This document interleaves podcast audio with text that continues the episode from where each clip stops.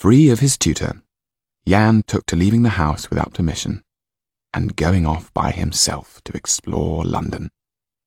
Locked doors and high windows were no barrier to him. He would frequently climb down the side of the house at night without being noticed by the night watchman. He had always found the darkness friendly and had never understood people's fear of it.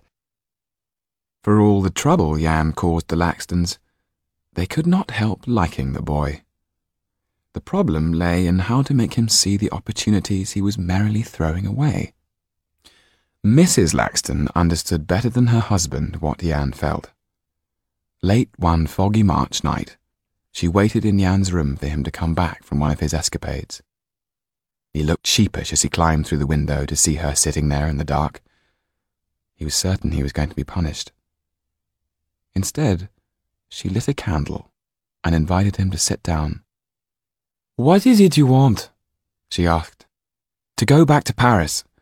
Why? I want to find out what happened to Tetu. You know what happened. It was a terrible tragedy for you. Why do you think he sent you here? Yann shrugged his shoulders. No, that won't do, she said sharply. You are a clever boy. You deserve to be given an opportunity.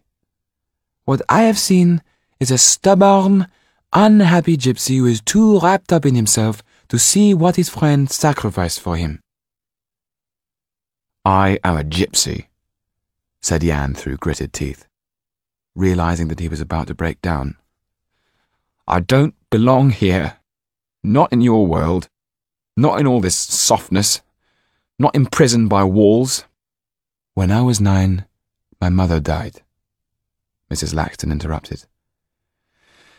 I believed that the only reason she had left me was because I had been naughty. I was lucky. I had a loving older sister who helped me to understand that it was not anything I had done. She leant forward and touched Yann's hand. It's not your fault Tetu died. You couldn't have caught the bullet. You are not a magician. Yann felt burning hot tears sting the corners of his eyes. I should have stayed with him. I shouldn't have run. He was suddenly aware that Mr. Laxton was standing in the doorway listening. Stay to be killed, Mr. Laxton said. That would have been a waste. We are here to help you, said his wife softly. But you refuse to let even a chink of light into that dark space in your head. I don't want anything from you. I don't want your help. I never wanted to come here.